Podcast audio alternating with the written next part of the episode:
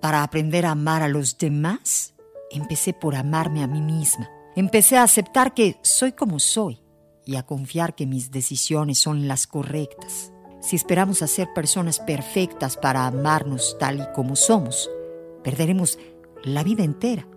Siempre he pensado que ya somos personas perfectas, aquí y ahora. No quiero grandezas, no espero mucho y tampoco espero nada. No soy tan buena persona, ni tampoco tan mala. Soy una persona única. Con el tiempo se aprende que solo queriéndose a nosotros mismos podemos llegar a ser vistos como perfectos a los ojos de cualquier persona. Y no, no necesitamos compararnos con nadie.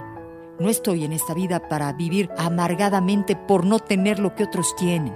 Todo lo que necesito es amarme hoy más que ayer y tratarme como a un ser profundamente amado.